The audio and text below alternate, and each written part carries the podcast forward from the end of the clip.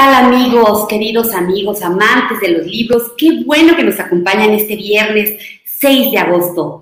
Hoy tendremos un programa súper intenso, cargado de sensualidad y de erotismo, porque ¿qué creen? Hoy vamos a hablar de erotismo, del erotismo y su papel que juega en la sociedad. Hablaremos de novela, de novela erótica y lo haremos de la mano de una de las plumas más importantes y con más experiencia en nuestro país en este tema. Y es que el erotismo ha estado presente en la literatura desde mucho tiempo atrás y nada más basta recordar muchas obras, no sé, las obras del Marqués de Sade, siempre el erotismo presente a veces en la literatura, pero hoy lo vamos a ver desde una mirada fresca, de, de una mirada irreverente, atrevida, sutil, elegante. Así que no se vayan, hoy tenemos un gran, gran programa, de verdad, no lo pueden perder. Recuerden seguirnos por todas las redes de Mood TV, ya saben, por Facebook, Instagram, YouTube. Y si no pueden escucharnos, siempre está el recurso de los podcasts por Spotify. Yo soy Lina Lozano y este es su programa Los Libros de Lina. Acompáñanos.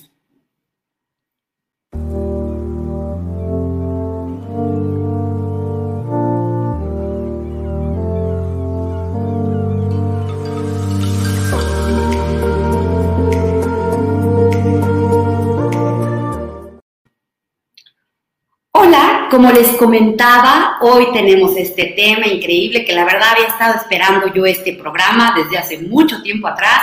Estábamos cruzando agendas y por fin se ha llegado el día. Y es que hoy, como les comentaba, vamos a tener a una de las representantes más increíbles de este género en México, que es la novela erótica. Y es que eh, el erotismo es algo que está presente siempre en nuestras vidas, siempre, aunque sin importar el rol que juguemos como mujeres a veces pues, podemos ser amas de casa, empresarias, eh, académicas, eh, arquitectas, no importa el rol que juguemos, siempre queremos ser sensuales y eróticas, siempre queremos eh, vivir una vida más sexy. ¿Cuántas mujeres de, de, las que estamos el día de hoy aquí o de las que nos escuchan no tenemos un par de tacones increíbles y fabulosos en el armario esperando ser calzados en el momento justo que nos haga sentir más sensuales. Para hablar de todo este tema, tenemos hoy una gran, gran invitada, como les comentaba. Es, ella es una de las plumas eh, más representativas en este género, que desde hace varios años ha estado abriendo conciencia, dando golpes, eh, abriendo también mentes con su pluma. Tenemos hoy a una gran escritora, ella es Mónica Soto y Casa, y déjenme presentarla. Seguramente muchos ya la conocen. Pero para los que no lo conocen, les voy a comentar un poco sobre ella. Mónica Soto y Casa es escritora, editora, conferencista y lo que más le gusta son los libros y el sexo. Por eso escribe de literatura, de literatura erótica y defiende la libertad y la sexualidad de todos los individuos. Es experta teórica y práctica en infidelidad, amor libre y erotismo. Le gusta convertir a los hombres en poetas. Es licenciada en comunicación, maestra de periodismo y es una estudiosa de la literatura. Ha tomado muchísimos cursos y se ha preparado incansablemente. Uno de los que me llamó mucho la atención es el diplomado que tomó de albures finos eh, en la Galería Vasconcelos, en nuestro querido barrio de Tepito. Eh, ha estudiado también a los grandes maestros de la literatura en la Universidad de Harvard y en 2001 publicó su poemario Las lágrimas de todos son de sal. Y desde entonces se ha dedicado eh, su vida a la literatura, a los libros y a la promoción cultural. Es ganadora de diversos premios y en 2004 inició su propio sello editorial, Amarillo Editores. Ha colaborado y colabora activamente en grandes revistas de prestigio como lo son Vértigo Político, con su columna Por una vida sexy, en Playboy con Grab Posy y en, eh, en Open con Travesuras y Travesías. Mónica también es docente universitaria y es buscadora de muchos caminos. Por eso se ha presentado en escenarios súper diversos como el Palacio de Bellas Artes y, ¿por qué no?, hasta en una sex shop. Participa constantemente en las más grandes ferias literarias, como la puede ser la FIL de Guadalajara o en FRAC, la, feria en Frankfurt, en Alemania. Eh, ha participado en varios festivales de poesía y hoy es miembro de la Academia Nacional de Poesía y por supuesto tiene varios libros imperdibles, de los cuales hoy hablaremos de algunos, como son Diccionario Erótico, Galletitas en un funeral, Dios en el cielo, Tacones en el, alba, en el armario y Grab My Pussy, entre muchos otros.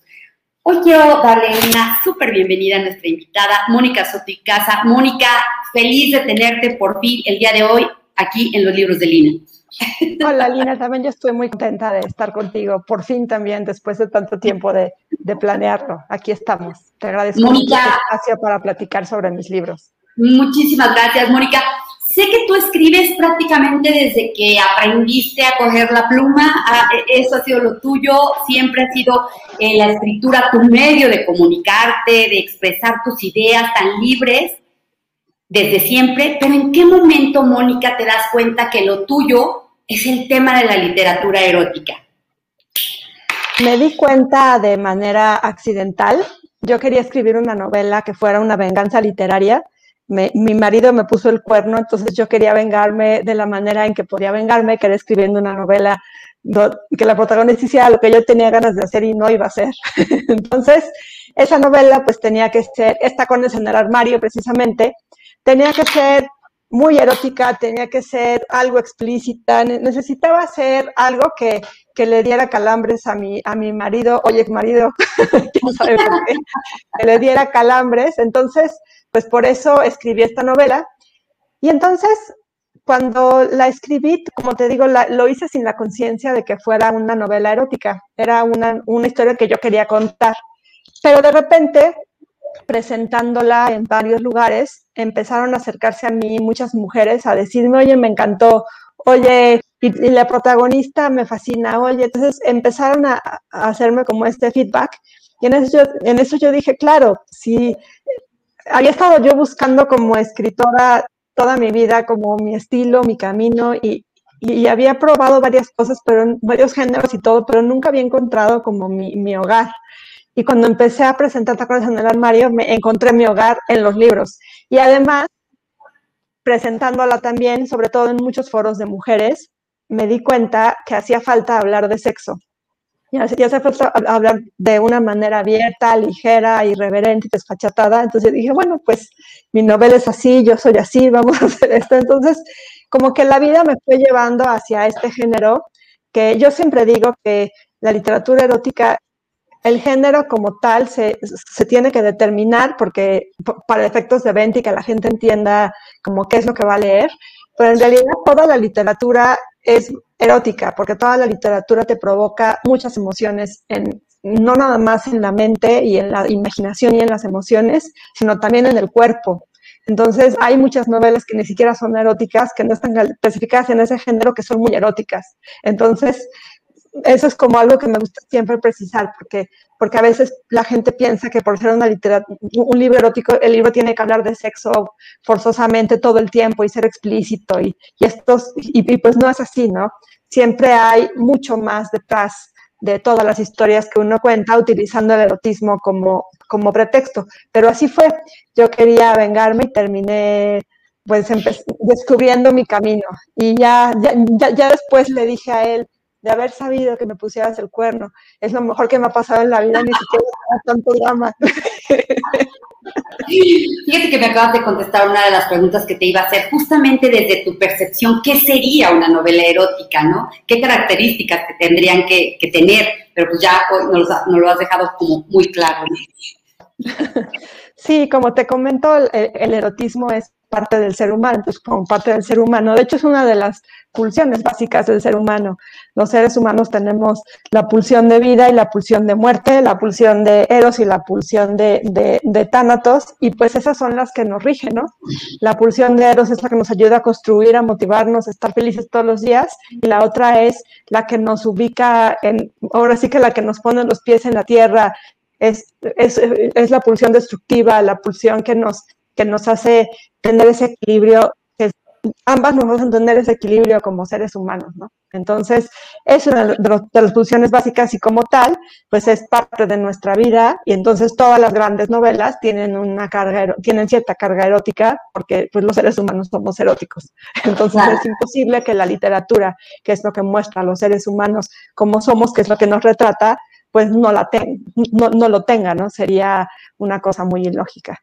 Claro, fíjate que cuando leí Tacones en el armario, que amablemente me hiciste llegar, y galletitas para un funeral, me di cuenta, o sea, me di cuenta en, el dos, en los dos, el tema de, de, el erotismo, la infidelidad está presente en todo momento, pero me di cuenta que, me di cuenta que lo enfocas desde un punto de vista muy particular, muy diferente a todo lo que yo había leído, porque lo que noto es que lo ves desde otro punto de vista diferente de la mujer.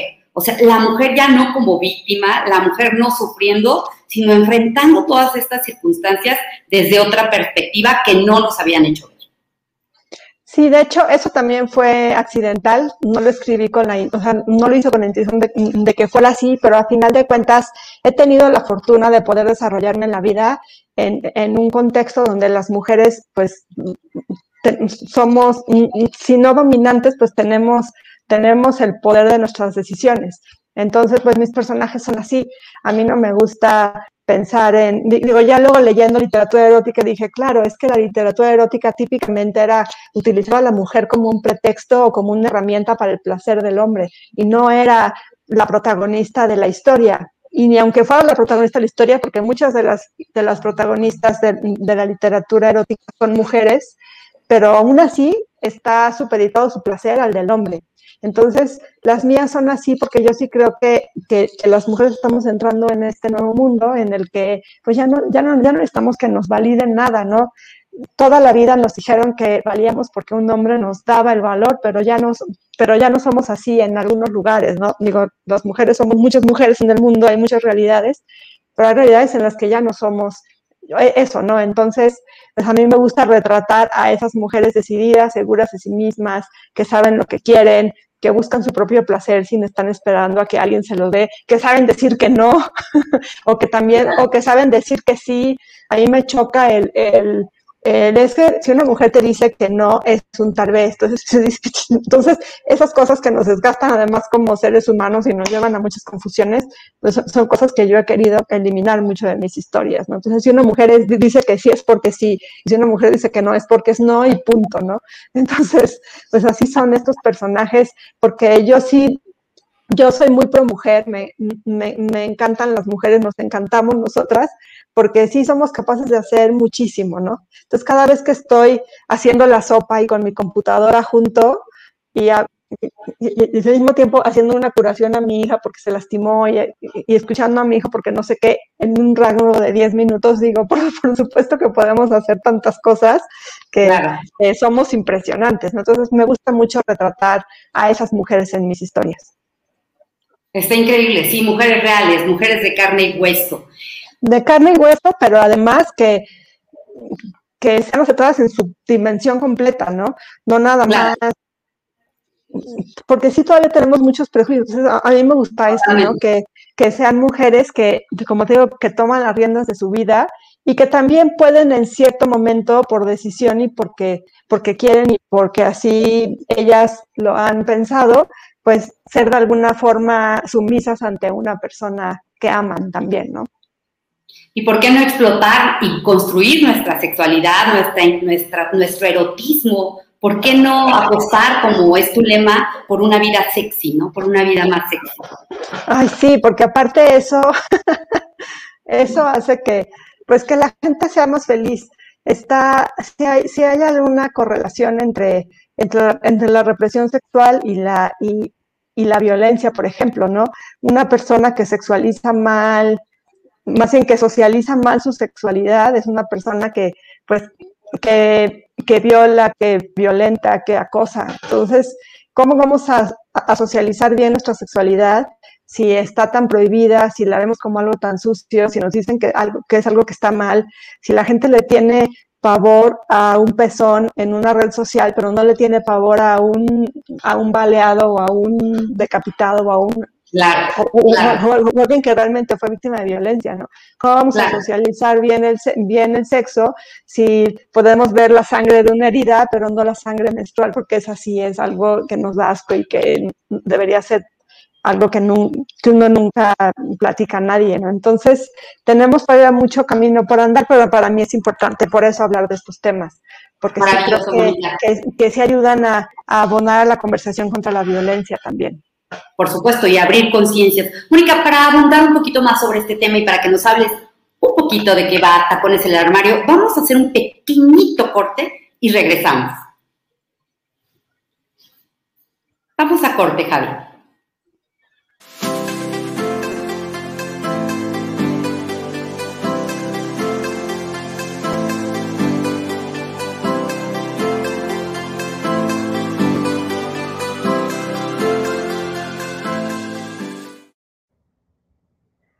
Prohibido cerrar los ojos.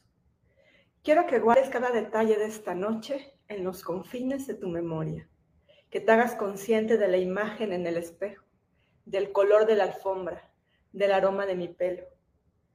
Quiero que veas cómo responde mi gesto a los prodigios de tus manos, que encuentres el mapa escondido en mis pupilas.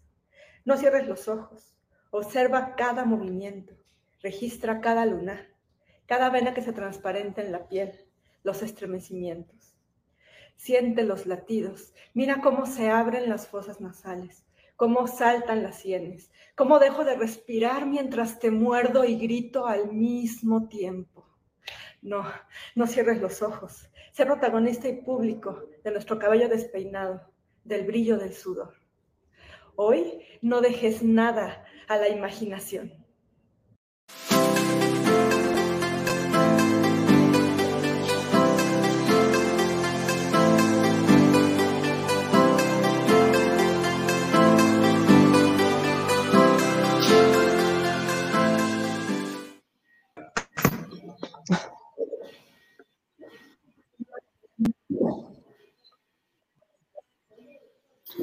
Teniendo un poquito de problemas, perdón, con, el video, pero yo invito de verdad a todos los que nos ven el día de hoy en este programa que sigan a Mónica, sigan sus redes, de verdad es fascinante. Yo quise pasar este fragmento de una poesía porque Mónica es poeta, es una gran poeta con el tema del erotismo y la verdad es que este eh, poema que habíamos puesto eh, me encanta, me encanta.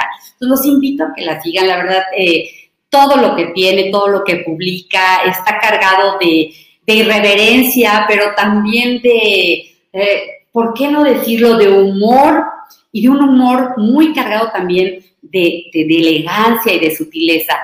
Eh, Mónica, este libro tuyo, Tapones en el Armario, eh, escrito en primera persona, ¿de qué va, Mónica? Ah, pues esta es una novela que habla sobre Ángela, que es una mujer que tenía muy claro lo que quería de, la, de, una pareja y de la vida. Entonces se encuentra a Fausto, que es un hombre que le fascina, y pues se casan. Eh, cuando estaban no recién casados, pero casi recién casados, de repente pues él empieza a llegar tarde y empieza a cuidar mucho su teléfono. Estos, estas señales que ya son así como de, ay, sí, seguro mil cosas, ¿no? Entonces empieza a llegar tarde y ella se da cuenta que le está poniendo el cuerno al marido. Y entonces en lugar de, echarse al drama y de todo, pues decide, decide utilizar su, naturaleza ligera, su naturaleza de cascos ligeros, pues para sobrevivir emocional y, económicamente, y económicamente. Y entonces, pues le hace lo que yo pensé en ese momento, que era lo peor que le podía pasar a un señor, que era que su esposa le pusiera el cuerno con muchos hombres y que además cobrara por ello, y lo peor de todo, que lo disfrutara. Y entonces, pues el libro va de eso. Ángela es, pues es un, es, un personaje, es un personaje que, yo de repente la, la veo y, ha sido increíble porque por todo lo que pasó alrededor de ese libro, que lo escribí por un asunto muy personal, pues de repente es un libro que me ha impactado muchísimo hasta en mi propia vida, porque deposité en ese personaje pues muchos de mis anhelos y muchos de mis, de, como de mis metas de vida, de cómo ser, cómo me gustaría o me hubiera gustado a mi ser. Entonces, de repente, a lo largo de todos estos años, ese libro lo escribí en el 2009. Entonces, en todos estos años, de repente es chistoso como, como ella y yo, pues de repente, de repente nos mimetizamos en muchas cosas, porque a final de cuentas, pues escribí lo que yo quería hacer de mi vida, ¿no? Digo, no que yo no quería hacer de mi vida cobrar por estar con muchos señores, ¿no? Pero a lo que voy es a, esa libertad de, de, decidir, de decidir y de actuar, eso era lo que yo quería y todavía no tenía. Y entonces fue, ha sido muy bonito porque pues es un personaje que, que tiene mucho que ver conmigo, pero, con, pero tiene mucho más que ver conmigo con la, con la, con la Mónica de este momento que la Mónica que lo escribió hace 12 años. Entonces es chistoso. Claro, Mónica, me encanta, me encanta de verdad, este, como yo veo muy claro como esta intención tuya de cambiar paradigmas sobre el rol de la mujer en una sociedad tan machista como la que vivimos en este país. Ay, sí. como te decía en la mañana, yo no me, yo, yo, yo, yo soy la menor de tres hermanas. Entonces, en mi casa el machismo no era tan, tan evidente. Ya ahora, después de todo lo que sé ahora, pues ya, pude clasificar y entender, ¿no? Pero, pero como éramos tres mujeres, pues tampoco había mucha opción, ¿no? Tenías que hacer lo que tenías que hacer. Entonces, a mí me gusta mucho ese, siempre como hacer un matiz de todas, de, todas las realidades que existen, ¿no? Porque a veces uno piensa que ser mujer en México es, es lo mismo en todos lados, pero no, es lo mismo ser una mujer mexicana de la Ciudad de México, de una zona céntrica, que ser una mujer mexicana de, de la Sierra de Oaxaca o de Chiapas, o una mujer mexicana de la Sierra Tarahumara, entonces vivimos en tantas realidades que por eso es importante que todas hablemos de la nuestra, porque así de una forma nos vamos jalando unas a otras para entender mejor nuestra realidad, ¿no? Tú no lo puedes decir a, a una mujer que, que tiene un marido que es macho, macho, macho y que si ella cualquier cosa que le dice que no o que lo contradice, la va a agarrar a golpes y la va a violar en la noche porque para que ella se acuerde quién manda, ¿no? No es lo mismo esa realidad que, que la de una mujer empresaria, soltera, sin niños, que definitivamente no tiene ningún hombre que la domine, ¿no? Entonces, por eso me gusta mucho hacer estos matices y, exponer pues, la realidad que yo conozco con esa, con esa intención, que se sepa que no es la realidad y que no es la intención que lo sea, ¿no? Pero sí creo que es importante porque eso nos va, a veces no hablamos de las cosas y no, sabemos lo que está pasando. No es hasta que escuchamos la historia de alguien que decimos, hmm", y nos caen los 20 y entendemos, entonces podemos tomar decisiones distintas, ¿no? Entonces, por eso retratar a, mujeres que son así. Sí, el, tema del machismo ha sido, ha sido complicado, ¿no? Porque, porque primero, por ejemplo, cuando empecé a, publicar con la editorial hace, hace en, en, el 2004, pues yo llegaba y la gente no pensaba que, pues, que yo podía hacerlo, ¿no? Incluso los proveedores con los que trabajo, que, de hecho sigo trabajando con la mayoría de ellos. Tengo trabajando con mi encuadernador, por ejemplo, Antonio Navarro, que, que, siempre me ha apoyado muchísimo desde que tengo 25 años y ahorita tengo 41, o sea, vi crecer a sus hijos, los vi graduarse, o sea, ya somos casi familia, ¿no? Y entonces, pero yo llegaba con esas personas, porque aparte siempre me han encantado los tacones y los vestidos, llegaba yo de vestido y tacones, no, no soy de mucho maquillaje, pero siempre un vestido y unos tacones, y me venían con cara de, bueno, ¿y esta qué, no? Entonces, ha sido como una lucha doble tener que que, romper esos esquemas y tener que demostrar que, pues, que sí sabía lo que estaba haciendo, ¿no? Entonces, ha sido como un juego doble, porque también de repente yo decía, claro, si me dan la cita, en persona, en persona nadie me decía que no, entonces si yo quería algo, conseguía las entonces llegaba con mis tacones y mi vestido y nadie me decía que no a nada, ¿no? Entonces también esa otra parte, pues sigue siendo machismo a final de cuentas, ¿no? Porque finalmente utilizaban su, su deseo por algo conmigo para, para ayudarme, aunque esa no era su intención, a lo mejor explícita, pero lo, lo, traían ahí en la mente, ¿no? Entonces era, era curioso a veces, ¿no? Entonces sí, ha sido, ha sido un camino padre porque a final de cuentas se ha, se ha, tratado de, de, romper con paradigmas, pero sin, pero sin que se convierta en una batalla, ¿no? Y el otro día me preguntaban que como mujer, ¿cómo le hacía para para, por ejemplo, combinar los libros y los niños y, todo lo que hago. Y les digo, es que no lo hago como mujer, ¿no? Lo hago como persona buscando un objetivo en la vida. Y creo que el asunto es, es muy eso, ¿no? ni cuando mi marido me puso el cuerno me sentí una víctima de nada. Al contrario, decidí, o sea, vi la manera de, de, de manejar y salir adelante. Estuve deprimida dos semanas. a las dos semanas me desperté y dije, bueno, ya se acabó y me puse a hacer mis cosas, ¿no? Entonces, es como también me ayuda mucho el carácter que tengo. Afortunadamente tengo este carácter que sí, sí, se me resbalan las cosas muy fácil y eso me ha ayudado mucho en un contexto de muchos hombres y de puros hombres y de mucho machismo para salir adelante, ¿no? Como es el de los libros. El de los libros es un... Eh, todavía hasta hace muy poco era un mundo casi 100% de hombres, entonces era muy complicado llegar y hacer cualquier cosa porque claro. ponían a mil cosas. Que la verdad es que todo el mundo ha sido siempre la mayoría de la gente ha sido muy decente conmigo, entonces no tengo como mucha queja en ese sentido, pero sí es, pero sí reconozco ahora con, con el paso del tiempo que, que, ser mujer de alguna forma sí me, sí me hizo dar siempre un esfuerzo extra, que a final de cuentas se agradece porque gracias a ese esfuerzo extra que te hacen dar, pues uno está acostumbrado a dar un esfuerzo extra siempre y eso no puede ser algo malo, ¿no? para, claro. para los resultados que buscas, y más siendo independiente, estoy acostumbrada, siempre digo que soy mi, mi propio jefe, este, jefe, ¿cómo se llama? Abusador, mi propio jefe gandaya. Oye, Mónica, veo en tu obra un gran valor y, y, uno de ellos es justamente el que traigas el tema, el que traigas el tema a colación, en que lo pongas sobre la mesa y que, y que lo hagas desde, desde la manera que lo haces. Eh, como yo lo decía, un, un, poquito irreverente, un poquito con humor, un poquito con, con, con, mucha verdad y desde el corazón, porque de alguna manera nos tocas a muchas mujeres, eh, nos haces que nos sintamos reflejadas y que nos atrevamos también a poder explorar esta parte que de pronto cuando jugamos roles como ser mamá, ser este, empresaria y todo, de pronto nos cuesta trabajo poder expresar esta, este erotismo que todas llevamos dentro.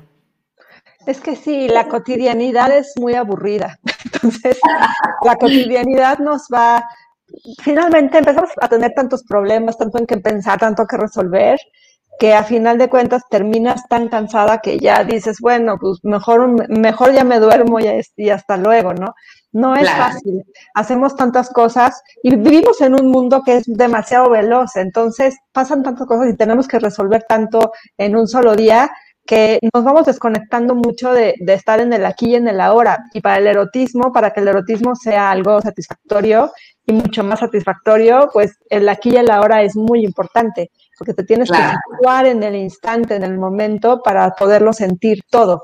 Y entonces, no tenemos tiempo ya ni de voltear al cielo porque tenemos prisa, pues está difícil. Por eso hay que darse algunos momentos a todos los días para respirar y para recordarse que somos seres humanos y en, ese, en esa humanidad pues el erotismo es una parte muy importante. Y también hay una manera que es de alguna forma más simple, porque todos hacemos cosas que nos provocan muchas sensaciones todo el día, ¿no? Placer, cuando, claro. pues cuando te metes, cuando te metes a bañar en la mañana, pues sentir el agua caliente, rica, caernos en el cuerpo, sentir cómo claro. ruedan las gotas por nuestro cuerpo, cuando te vistes, sentir la textura de la ropa, cuando comes y das el bocado, sentir la textura, la temperatura, el, todo, o sea, uno todo puede, eso está lleno de sensualidad, hay que ser conscientes nada más, ¿no? Uno puede vivir con más conciencia esa parte, entonces eso nos conecta con el erotismo de una manera muy natural y muy, y muy sencilla, ¿no?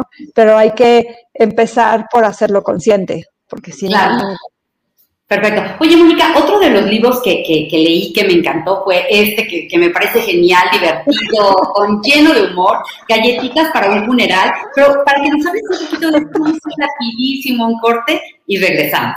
Muy bien. Vamos a corte, Javi.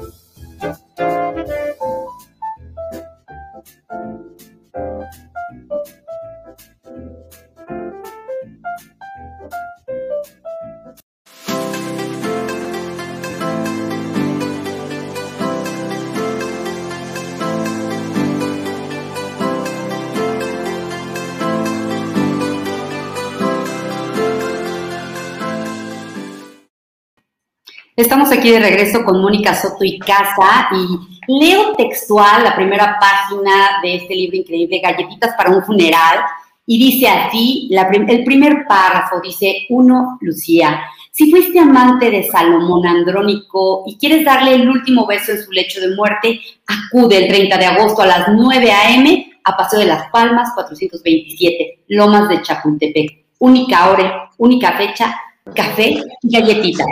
Mónica.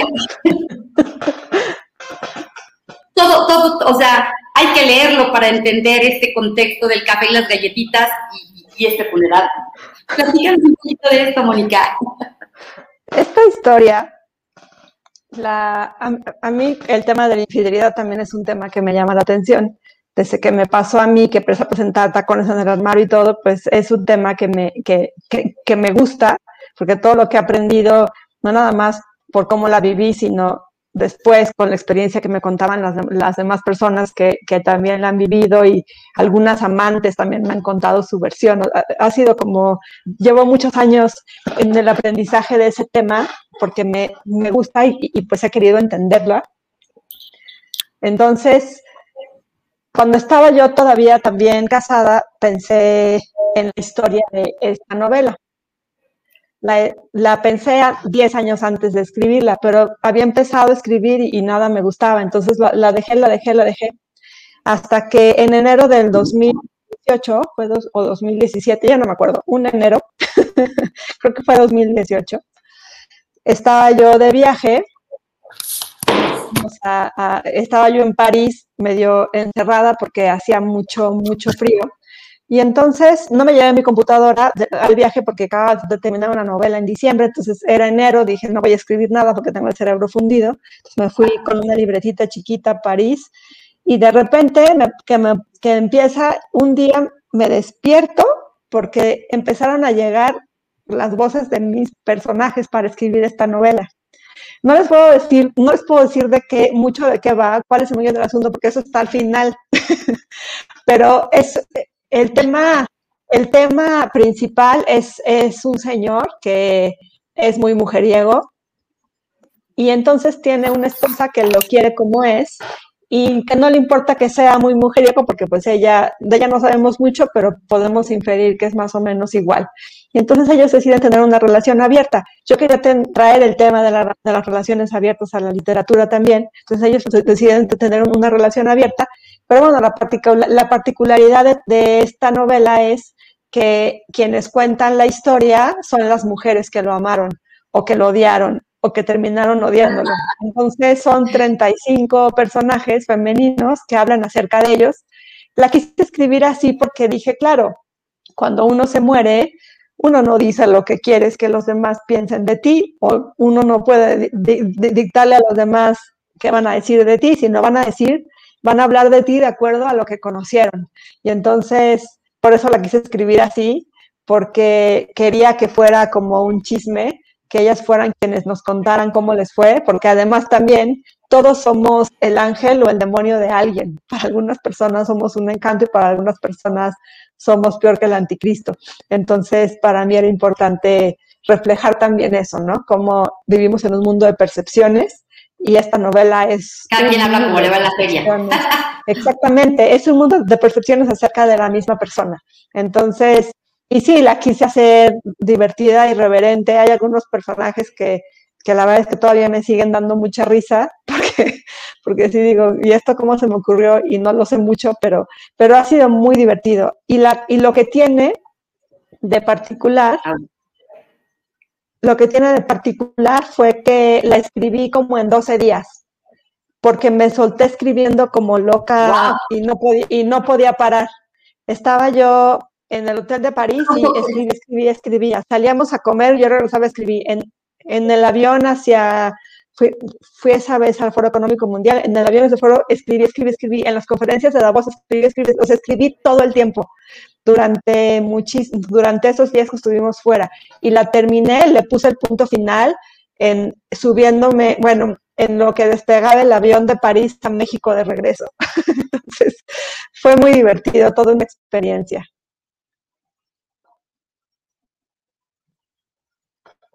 Creo que perdimos a Lina.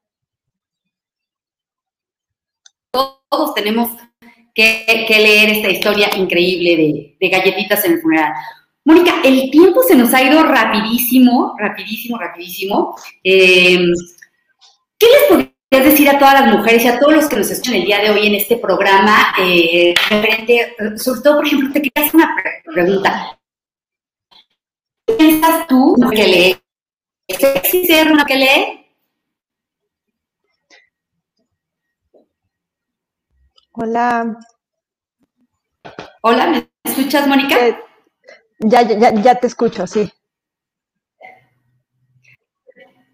Ya te escucho. Perfecto. Te decía que si es sexy una mujer que lee. Cualquier persona que lee es sexy.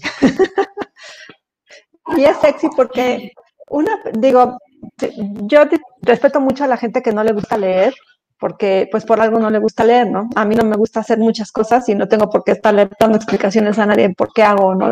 o dejo de hacer algunas cosas, ¿no? Lo que sí me gusta y me encanta decir es que yo no conozco lectores arrepentidos. Yo no conozco a alguien que haya sido atrapado por los libros y diga, pues yo era muy lector, pero de repente leí un libro malo y me aburrí, pues nunca más volví a leer. Al contrario, nos convertimos en seres insaciables, que si uno no te gustó, lo bota, entonces te vas y buscas el otro. Voten los libros que no les gustan, si no les está pareciendo bonita la historia, no terminen de leerla, porque no tienen por qué hacer. Hasta Borges decía que no había que leer a la fuerza. Entonces, los, quienes, a, quienes leemos nos gusta leer, entonces por eso es, eso, eso es un motivo de darle, para darle una oportunidad, porque aparte la gente que nos gusta leer, nos gusta mucho, mucho leer. Yo conozco gente que es como yo, que, que se la pasa devorando libros todo el tiempo, o que lee mucho más pausadamente, pero que nunca puede pensar su vida sin un ejemplar de un libro en, en, la mano. Entonces, hay que darles esa oportunidad porque si vemos gente loca que puede pasar horas y horas de su vida frente a una frente a un objeto que son páginas en un encuadernados es porque algo bueno debe tener porque es algo muy apasionante. Por supuesto. Y Mónica ¿por qué tendríamos que leer literatura erótica? si es que no hemos este, incursionado en ese género. Pues tendrían que leer literatura erótica porque porque a final de cuentas cuando uno escribe erotismo está dando muchísimo de sí en, esas historias, está dando, pues digo, en todos los libros un, autor da mucho de sí en todas, en todas las historias, pero a final de cuentas a mí me gusta mucho este género porque, porque puedes leer mucho de, del autor, pero también mucho de ti ahí. A final de cuentas, como les decía, el erotismo es tan natural en nosotros que leerlo también nos ayuda a irlo viendo con un poco más de naturalidad a ir impulsando nuestros, nuestros límites al respecto un poquito más lejos y más lejos para un mayor disfrute de la vida. Y también porque son muy entretenidos, porque puedes tener un momento de, de, una diversión y de una imaginación increíble. Algo que a mí me encanta también de escribir literatura erótica, nuestra mente a veces, nuestra mente cuando, cuando fantasea, y por eso nos gustan mucho las fantasías, cuando, cuando, cuando eh, cuando imagina, no sabe distinguir entre ficción y realidad.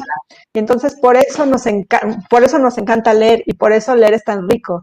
Y por eso hacer literatura erótica sugerente a mí me gusta, porque entonces estás colocando en la mente del lector una fantasía totalmente particular. A raíz de tus palabras, cada persona lee su propio libro, porque cada persona imagina a los personajes con los, con sus características precisas, que no son las que yo te di, sino las que tú te imaginas. Entonces, eso es algo que para mí es muy potente, tiene muchísimo poder, poder generar en la mente de las personas su propia fantasía particular. Bueno, a mí me parece algo no nada más bonito, sino también divertido. Y por eso también se vuelve una adicción escribir este tipo de libros, porque te empieza a encantar provocar ese tipo de reacciones en las personas. A mí sí me gusta provocar orgasmos en las personas, sí me gusta calentar a la gente, no les voy a decir que no, porque me encanta vivir así, me encanta vivir con, con, con el erotismo a flor de piel y, y disfrutarlo de esta forma. ¿no?